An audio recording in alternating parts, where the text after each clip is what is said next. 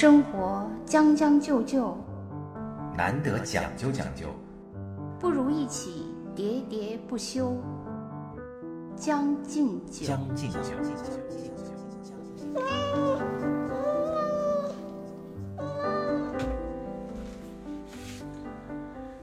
呃，这几天你看那个金像奖的颁奖了吗？不是网络版吗？没颁奖。呃，没啊，没颁奖，就是这个这个消息啊对对对到了是吧？你你意外吗？或者说你有关注的？我觉得可能是因为我的关注点就是就大家的关注点嘛，就是《少年的你》囊括嘛。嗯，我觉得从来没见过这么八囊括的项是吧？啊、具体多少，反正我觉得就是因为呃，就是如果最佳男主角也给他了，因为他是最佳故事片、最佳编剧、啊最佳导演、最佳女主角，如果最佳男主角也给他，那就是这个奖就就是整个这届金像奖就完全包揽了嘛。所以出于这个啊，出于这个少他年的你冠名了这项，他他把那个最佳男主角换了一下，我这是我那个私心新人新人也还不错吧？对，呃，我就是觉得这个可能有一个我自己就是非常呃个人的一个想法，我觉得可能跟香港的就是这些年电影的没落特别有关。嗯，就是他呃，因为《少年的你》，其实在我看来这是一个内地电影，啊，就除了导演是曾国祥，嗯，呃，就是当然内地电影也无所谓啊。对对对这个题材，但是我觉得它这么大面积的 向它倾斜，啊而没有像比如说、对，比如说那还有什么大象席地而坐什么，其实今年也有好几个电影嘛。啊但它之所以这么全面的向它倾斜，嗯我觉得还是因为曾国祥这个就是又给已经沉寂了很久的香港电影带来了一个希望嘛，嗯所以我觉得才会这样压倒性的胜利。啊，就是虽然说是拍的内地题材，但是导演对是对香，港我觉得是，就是香港觉得与有荣焉，我要那个全力的推这个。啊跟这肯定肯定也会有多多少少有些关系了。对，但是其实我自己对《少年的你》倒也是挺肯定的。嗯，呃主要是肯定他的什么呢？我觉得我是我也是被我的一个朋友安利的嘛。嗯我这个朋友呢，他就是很喜欢曾国祥。啊，就之前他看了《七七月月与安生与安生》，那、他很喜欢。然后所以呢，曾国祥这个片子上呢，他当时他人在香港，他还专门跑到深圳去看了这个哦电影。然后他说，他其实也是一个不是很容易，就是所谓的那个泪点比较高的人，但是他呢，也那个在电影院里哭成了狗，就所以他就向我安利这个嘛。但是我其实开始不太感兴趣，因为我对什么校园霸凌这个题材没什么兴趣，所以我没有被霸凌过，对都是你在霸凌别人嘛，因为你就是学霸嘛。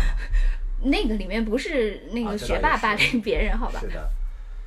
所以我开始的时候还是就没什么兴趣嘛。而且呢，这个电影的那个两个主演啊，就是说我呃易烊千玺嘛，就是四字弟弟，对掏粪男孩嘛，掏粪男孩其实我因因为我觉得一般的就是像我们这种老年人哈、对掏粪男孩其实都很有代沟的。哎，也不是啊，那个那个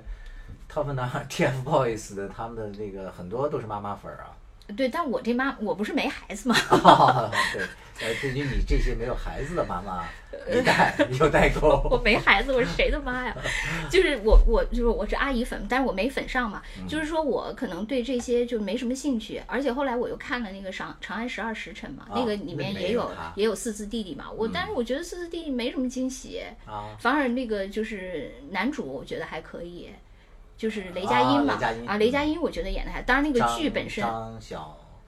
他演的那个角色叫张小，什么都忘了。对对对，啊就是他那个本身，我就是觉得那个剧，当然后来很烂了，但是前十六集我觉得那个节奏什么的还挺好的。嗯张小静啊，啊，对，还挺不错的。但是我觉得四字弟弟在那里面没他们说的那么惊喜啊，尤其不大吧？对，尤其比起张小静那个啊就是、但是少年的你他很出彩啊。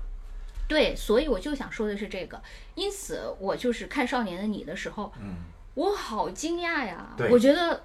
我觉得他们两个演的都太好了。嗯，就是让你特别相信他就是那个小北。对对对，完全没有表演对对的痕迹。，就是呃，就就包括他的那些眼神啊什么的，啊就是最后他为了救这个这个周冬雨，然后的他被警察按在地上那个眼神，他几次的那个对，后来他在监狱里，他们两个，笑和哭的表演的对对对，我觉得啊哇，简直了！我就是突然我就由那个妈妈黑，粉了。对，就是由由黑转路人粉了吧，我也不能说是一下也没黑呀，嗯，但至少就是是路吧，路人啊。我由路人黑转路人粉了。对，基本是这样。所以我觉得这个电影呢，就是呃，对我来说，我觉得嗯、可能最大的一个就是因为我预期特别低，原来。嗯我无论是对就是这个题材，嗯呃，还是对他们的表演，嗯包括对曾国祥，我觉得我预期都很低，因此我看的时候就非常非常惊喜。我觉得这个预期特别重要。嗯。就是很多事情都是，我记得我以前有一个朋友说，他说他呢那个就是有些吃的觉得比较好的餐馆儿，后来呢他就因为觉得好，就会带朋友去吃，结果每次他只要第二次带朋友去吃，这餐馆总是表现得很差，他觉得、啊。就是次次都让他觉得那后来是因为他自己的预期吧，对呀对我，所以我觉得很多事情都是因为这样。就是我觉得电影也是，为什么你看有些片子，其实就觉得盛名之下其实难副、嗯没错没错啊，就是因为你自己心里预期啊对对对。但这个我就觉得，嗯，就是很惊喜。啊，啊，所以我就觉得这个，而且我觉得这里面真正最关键的，就比如说我有我推荐了周围几个朋友，人家安利我，我又安利别人嘛，就成了一个那个那个链条。然后被我安利的人，就有的人跟我评论说，觉得这部电影。呃，最感人的还是就是他们俩的爱情嘛。对。但我我觉得不是，我觉得这里面真的就是最感人的，就是当时他们有有个警官说，说他们之所以会这样做，是因为他们还是少少年，嗯对我就是觉得，就是那种舍身，就是啊那种、那种单纯的舍身，就是只有少年，所以我就觉得这个名字、这个立意，整整片子最感动我的就是这一点。就就是跟那个 S.H.E 唱的那首歌一样啊，就是你还是少年，那个歌词记不住了，大概意思就是你什么一笑起来，什么眼神会怎样怎会怎么怎么，哎呀，我回头找找那歌词 作为片尾曲对对对，其实我我确实觉得，就是呃，因为我自己也觉得我我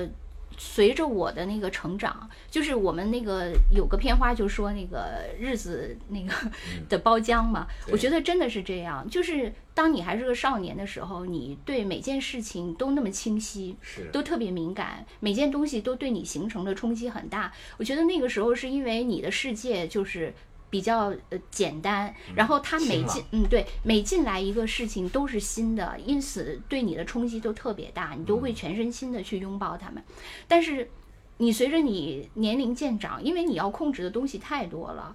控制的东西太多了以后呢，我觉得就你对每件事情的那个在意程度已经没那么大了。这种在意可能也有，是一种利益上的在意，但是那种就是呃那种情感上的，就是那种还有一那种热爱啊。本身喜好的对对，，就那种已经渐渐的淡去了没错，就是没有了那些东西。是因为你可能就是就是疲于奔命，疲于照顾各种事情或者搞定各种事情，而再没有那种体验了。就是所以，关于自我的那种也不是那么清晰了。对对对，就是你的包浆嘛，你你被层层那个包住了，你已经没有对没有那种那种触感了，是就是没有了。这个我觉得包浆的意思就是某种程度上的麻木嘛。没错，啊，所以就嗯，就是这个，就是还是唤起了你那一种，所以我觉得这个电影是我就是最近还算真的是挺惊喜的一个片子。嗯，就是属于这个演员演出了一个就是演技炸裂，呃对对对对啊一个词。另外一个就是你觉得他们演出了这个少年的这种新鲜感。嗯嗯嗯，嗯，除了这个之外，你觉得这个社会题材的这个有意义吗？打动你吗？就是关于校园霸凌还有高考。对，其实我我也最后去查了一下，就是为什么校园霸凌这个事件特别多。嗯，我觉得好像从那个九零后的人里面就开始面临特别多的，我就像我们，其实我们那时候也有，我觉得还好吧。只不过那个时候呃，你你是一直上的一个比较好的学校嘛，你们学校可能相对的对我我还是还可以。像我们这些嗯属于从小在边远的这种小地方长大的，这校园霸凌，我觉得只比现在更强、是吗更？严重，是真的是。我跟你说一个特别严重的，就是我们小时候就是男男生宿舍嘛，一个宿舍大概二三十个人，呃，总是会有一些这个还不是那个学校的这个霸凌啊，就社会上的人就会冲到你宿舍来，嗯把这些就跟那个香港那时候不是正流行看那个警匪片嘛，嗯然后那些那个那个外面的所谓的这些黑团伙，这些小流氓、小阿飞们，就会把这些学生让全部站起来，面对着墙，然后背对着站着，然后把你身上所有的东西给你搜走。搜走了之后，还要把你的仅有的那个几块钱，那时候几块钱也也也就是生活费嘛，还要让你拿去再给他买东西。你要不买就是一顿打。老师不管吗？嗯没有老师管啊，老师那那种学校你，你你想的太多了，你 你真的是就是，而且我相信，就是我说的这种情况啊，嗯。在当时不是少数。那要这么说，就是就还回到我们以前说的，任何事情都有母题，嗯。它可能以前也是发生，但那个时候没有互联网嘛，对。就这个事情没有在这个整个社会范围内传播，虽然它其实一直都是存在的。对，所以我觉得其实这个是因为那时候的人相对的比较，呃，活得也比较粗糙吧，嗯没有现在的人这么讲究，嗯嗯，那时候都更将就的在活着。对，因为他觉得这是生活本身就是这样的，啊对所以我只能接受。呃，而且我觉得还这个一点题外话，就让我挺诧异的是，呃，我这几年就因为也离开家乡很多年了嘛，等我再回去的时候，呃，我看到一个比较惊奇的一个现象，就是当年被严重霸凌的这些同学和霸凌他的，有的甚至反而成了好朋友。其实这个问题也是我一直在思考的一个问题，就是当年那个给他带来了巨大的呃羞辱，呃，造成了他的这个成长当中可能是很痛苦的一个印记的嗯嗯一个人，怎么可能就成为他的朋友呢？这个问题我也一直没有想清楚，因为因为我说的这种霸凌啊，是你们一是女生可能没有见到，就是这么残酷的殴打、哎，羞辱。我觉得现在网上发酵的往往都是这些女生之间的霸凌。啊，对，这是嗯。就是我呃对你说的这个也对，可能确实也也有啊，但是我当时不知道。嗯。但是这个这个就当时我见到的这个打的，就是有的是在我眼前打嘛，嗯就打的非常的，哎呀，就是我现在想起来都是有点儿那个抽搐，就是抽耳光啊，然后拿皮带抽啊，就是都可以打到那个那个那个就是满嘴是流鲜血的这种。那你觉得他们就是后来变成了好朋友，就是呃一笑泯恩仇，是因为就你你可以做多种解读，比如说那可能原来就是呃打人的那个人，他可能就是也让那个被打的人认识到，他可能也有一个 就是老大讲义气的一面，可能也觉得跟着他也不错。那个人觉得哎这个这个小弟也有善良，值得对太牵就强了。就情感的那个嘛。但是嗯可能后来也还有一种间就是他们成长的这么多年，我是缺失的嘛，嗯我也不知道发生了什么。嗯还有一点就是因为我我自己当时是没有被霸凌过的，这里面比较复杂的原因，一个是当时我是算那个老师眼里的好学生嘛，嗯可能一个年级里也就那么两三个，还要愿意认真学习的，老师是重点保护的，嗯这个可能就是没有人会。嗯，你是豁免的熊猫啊、另外一个点就是跟那个家有那个长兄 有关系。哦我哥可能也是当年的一个小头目嘛，嗯嗯。我是不是也霸凌过别人？我不知道。嗯。对 对，我就有了这个豁免权。啊，被震慑了，被双重那个保护了对对对。是吧？加持，老师加持，哥哥加持，呃，对，所以其实就是关于这个你讲的这个《少年的你》的这个题材里面的这个社会现象啊，其实还真的是一个社会现象，就校园霸凌。呃，我所那个想讲的是，其实这个电影我略微失望的一点，就是他在这一点上，并没有怎么深入的去挖掘，挖掘啊、嗯去演，就是为什么他们会，呃，以及这个霸凌之后的这个结果，他是怎么这个伤疤抚平的，这些我我我是没有看到的。可能他更多的，就像你刚才讲的嘛，他把那个视线过多的集中在了两个人之间彼此给的温存、互相治愈这一点上了。嗯，对，就是所以我看完这个电影，第一时间想为什么会霸凌，因为他没解释这个问题嘛，啊对是的是是吧？没有解释这个问题。对，其实我就是我们今天本来是要谈一个推荐影视剧的，结果又沦沦为了一个社会问题、校园问题啊。可以可以，就是再往别的来看，对对还有什么别的可以推荐？生活有点上头，日子有包浆，一再将就的活着，的念想。将进酒，不打烊。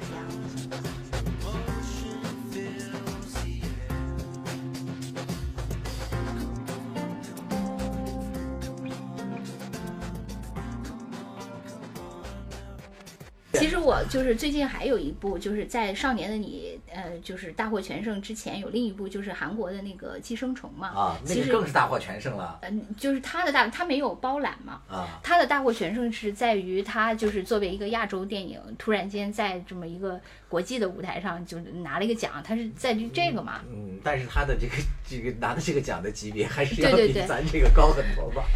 呃，我是当时就是寄生虫》这个电影是推荐我《少年的你》这个人同样的一个人推荐的。啊，那《少年的你》这个电影老师，对，呃，这个人确实是一个电影老师，啊是原来那个广院专门教电影的。，对，这还是我的 啊校友。嗯，他给我推荐的，但是我觉得，嗯，就是《少年的你》这颗案例我吃下去了嘛，但是我觉得，呃，就是《寄生虫》这颗案例，我大概只吃了八成，啊，就是没有全吃。就是我看完这个，我也觉得这个片子还是挺好看的，嗯就整个也也那个。但是我觉得韩国电影呢，它都有一个问题，嗯就是呃我觉得韩国是有两类电影，一类电影就是说特别残酷、特别狠，就是你要说那个什么殴打、霸凌的那些，比如说什么黄海啊，过分那写实了。啊，对，就是那些有一点那个反映韩国的那些社黑社会的那些，其实我我觉得这一类的就特别写实的。还有一类呢，我觉得他的那个电影呢，就是呃恐怖直播和这个寄生虫，我觉得他们都有点儿这，他们像一个寓言故事。嗯，就是他像一个，就是这个人为了讲述呃一个社会的问题，然后他编了一个很完美的故事。嗯，这个故事完美到它简直就是一个寓言，对它不是真正发生在生活中的一个故事。啊，就我觉得这个是让我觉得比较失望的，就是是也不能说失望，就是说不够完美，就是差了那两成，因为。差那两成就差在，就是它是一个人工的东西。如果这个它是一个真的社会故事，它是一个浑然天成的东西啊，它就是距离浑然天成还差两成。对，这个是我觉得他这个和恐怖，其实这两个片子我都很喜欢，尤其是之前恐怖直播，我向 N 多人推荐过这个。但是呃，看完了那个《寄生虫》，我在联系以前，我就觉得韩国电影有这个，就是有这种复杂的痕迹。嗯，虽然它也很有意义，啊也很完整。我有点理解你的意思了，就是说他为了就是在艺术形式化这方面下的功夫太大了。对我觉得觉得真的完全是一个现代影视化的一个寓言故事，。以至于有时候你在看的时候都有点出离了，都忘记了他本身想讲的这个 东西了哈。对，就是它有点像，你要是说它的那个低配版，就有点像我们小的时候看的那个读者上的那些故事一样。嗯当然，它高配版现在就是就是变成了这样的一个比较高级的电影了，当然寓意更深刻了。但是不管怎样，它都是一个人工的故事化的这些。嗯，就是韩国的那个电影，我的那个整体的感觉就是它，呃，整个电影就是整个韩国电影啊，来嗯给我形成的比较强的印象，就是感觉它是整体都是有些这个 PS 过度，对，这种感觉就是嘛，对，就是。就你始终觉得它是带了一个强烈的滤镜。你说它美不美也美，是吧嗯？完不完整也完整，但是就始终有一点那个隔靴搔痒或者怎么对样。对他可可能各种绿吧，就是说，比如说他的一些偶像剧是那样的滤镜哈，就是嗯网红脸式的滤镜，但是那个就是他电影又是这种，就是为了说明一个问题，所以他要把故事讲得非常的满，对。非常的圆，所以但不管怎么样啊，就是韩国电影还是值哎得啊啊是是很值得肯定的，咱们只是也是领先的对对，从这个就是最完美的这个角度往下俯瞰哈、觉得它有这个稍欠的这些地方嘛，啊，是。这个寄生虫，我当时看完之后心里是非常压抑的，嗯，就是觉得很绝望，就感觉到在这个地下室啊，或者说在下层生活的这些人是永远没有出路的，而且我一度啊就有点儿找不出来这个出路在哪里，就变成了一个绝望的一个一个念想，一度有这样的想法，然后后来我就二刷了一遍嘛，嗯我再看的时候，我觉得哦看出来了一点东西，就是因为这里面其实所有的这个人的选择其实是很关键的一点，就是一念之间嘛。嗯，你看他的这个呃这个里面的哥哥，还有这个姐姐，其实都是挺有才华的人。你看他们这个反应能力、智商，嗯。都挺高的，但是都是选择用在了什么上面，这个很很重要。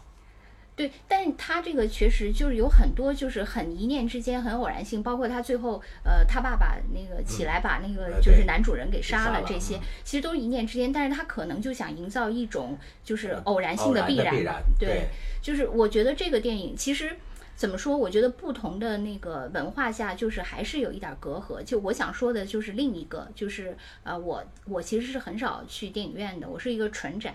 我可能就是去年整个一年去电影院看了两场电影，嗯呃，第一场是那个就是小偷家族，啊，失之愈合的，对对对，第二场是我都忘了那个是一个 反映这个这个就是建国那个多少周年的一个献礼片儿。啊，对，那个这个献礼片儿是因为他的编剧是我的那个一个朋友的太太，啊，所以我是出于这个原因去，哎，对，友情去看了这个电影。嗯然后我当时还想，我想如果有大数据追踪，追踪到这个人一年看了两部电影，一部是 是一部献礼片，一部是一那个小偷家族，这个数据怎么分析的？赠票，那是其实别人赠的票，两两部都是 都都是自自己买的，哦，对哦，真的就是完全都是自己买，但是反你是反大数据的案例，对我只是为数据分析的那个人员感到样本污染，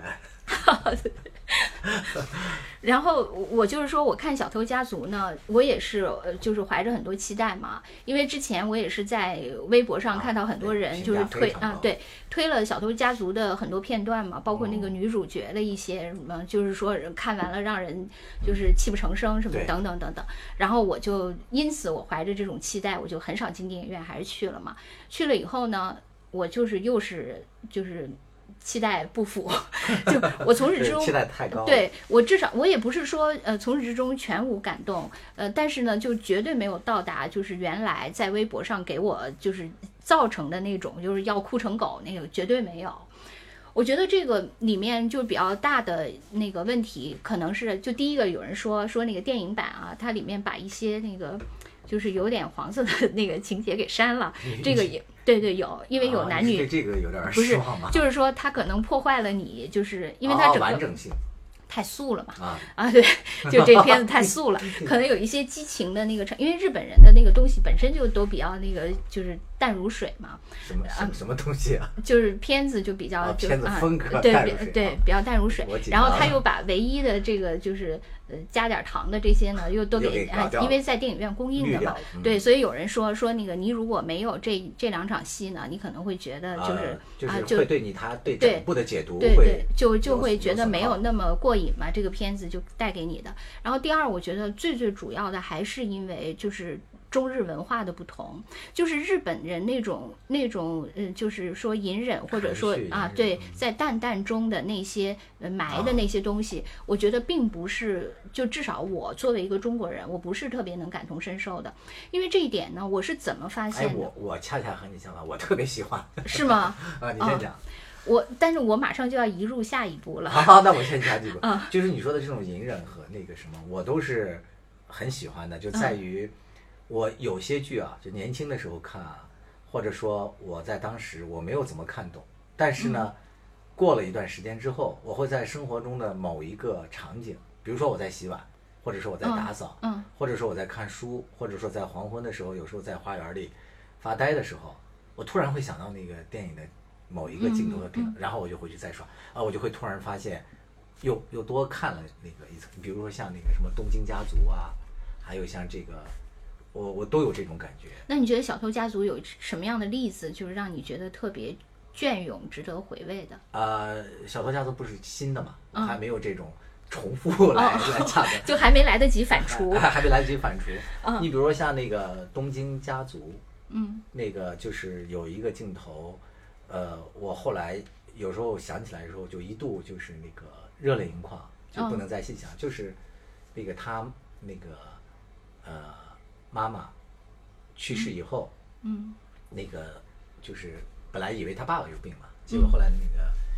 他妈妈就就先去世了。嗯。后来这个呃他爸爸回到家里之后，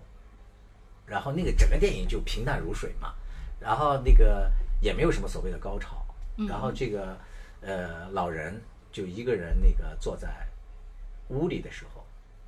嗯。就那个画面没有人说话，但是就是一个镜头，就是一我一下子就感觉到了那个那种感觉他的那种？悲怆啊，还有那种寂寞和嗯孤独，就是很多时候我们所体会到的那个寂寞孤独是要说或者是怎么样，就电影嘛要表达出来，但是像这个日本的很多这个电影啊，就是这种有这种风格的，它就是在电影语言在画面里就告诉了你很多那就是更高级的一种。啊，对对对，我是啊当时没有感受到，嗯但是就是我自己也枯坐在花园里的时候，嗯哦我突然一下子就感受到了，就是你让我举例，我就想到了这个。但我觉得这个说明你看电影还很认真，因为如果啊很多人很吧，第一遍就是没有感受到，就会把这个就忘了啊，对对啊。对，就像你刚才说的，就是作为这个什么数据的这些、啊 对。不怎么样的数据给被筛选掉了嘛，他就不会再记得，因此他也就没有反刍的这个可能性。其实我看电影有一个特别糟糕的一个经历，就是我原来上中学的时候是非常喜欢看电影的，嗯。包括一些那个那时候就买那个 VCD、DVD 嘛，嗯。看家里落了很多，然后后来结果很不幸，就是 后来上学学到了这个 这个专业啊，就是影视专业的时候，我们有一门课叫那个拉片，嗯。就是所谓拉片儿，就是它不是一个镜头一个镜头给你拉，有时候那个老师就恨不得一帧一帧的给你拉过去，啊。然后还要给你强行解读，说为什么总有鸽子，然后就是鸽子隐喻了什么，得告诉你啊，我知道了，要要以后我们也要夹鸽子，嗯然后鸽子为什么往这儿飞？然后为什么都有这几只鸽子？就恨不得有鸽子有多少根羽毛，也要让你数出来，这真的是被拉恶心了。所以我一度就是就反感电影了嘛，后来也没有干这个事儿。但是后来就是脱敏了，时间长了之后，又又逐渐的，又又可以看山是山，看人是人，又可以欣赏电影。我我是大学的时候，我上过的我们系的那个，当时是戴锦华给我们上的，啊对，然后戴锦华那个时候戴锦候。华老师我很喜欢他的。对，但他那个时候他是跟你那个老师 就是填鸭式强行要把密集的饲料都灌进去是相反的，啊，他基本上大量都是对大量都是让我们看片嘛，啊，而且那个时候就是还在就是刚刚那个中国还没现在这么开放的时候，能就看了一些些就很嗯西方的、很欧洲的那些片子嘛。很内部的，对对对，就是当时就是提高了品味，这个啊是主要是这些嘛很重要。对对，我觉得是这，但是我现在要说回来，就我刚才说的，就是说文化的隔阂。嗯，为什么我感受的，就是我当时呃看完《小偷家族》以后，我就觉得我好像不是特别受触动。后来我我我为什么我看另外一部电影，我才突然明白《小偷家族》为什么让我特别麻木，好在哪里啊？特别麻木。哦，就差在哪里？对，也不是差在哪里，就是让我麻木，就是让我不能体会。就是我看了一个台湾电影叫《大佛普拉斯》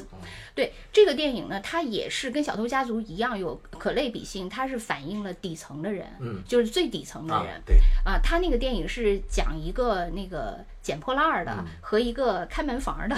就是这两个人是两个主角，他的故事。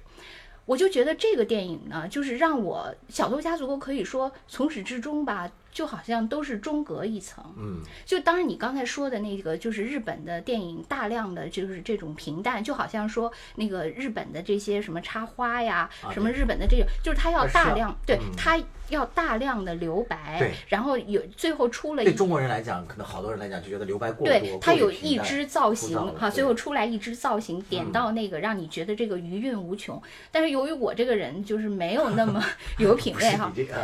就是我看到那个大佛普拉斯，我就恰恰正好相反，我就是感觉这个电影的每一个情节我都能理解。啊，就是虽然说，我又说。是不是就是文化的阶级？对，我所以我说两岸同气连枝，是吧？就是说，它其实是反映了就是台湾的那些底层的人民嘛。嗯，可是呢，他的那个文化你是完全能理解的，因为那个就是一个呃，就是泛中华文化圈的，他那里面所有的人的那些举动言行你都，能你每理解对每一步你都觉得包括。他的这个动机，甚至是下一步要怎么做，对对你都有可能对对。就是你能感同身受，每一步每一件事人的事儿对每一个情节，所以就是啊因为我看了这个以后，我再对比《小偷家族》，为什么啊我觉得中隔一层？因为我觉得是文化上的差异。是啊，就是大佛普拉斯就还有一个特别好，就是它里面还充满了那个黑色幽默嘛，就是那种黑色幽默呢，你也觉得你也能懂，也能懂。对嗯，也能懂，就是每一步都让你就是几特别。乎导演想说的话，你都是是是，而且我觉得这个电影还就是说越看越舒服，就是说你开头的时候可能会觉得这个电影有点儿有点儿进入有点儿慢，嗯就是你不不是能很快进入，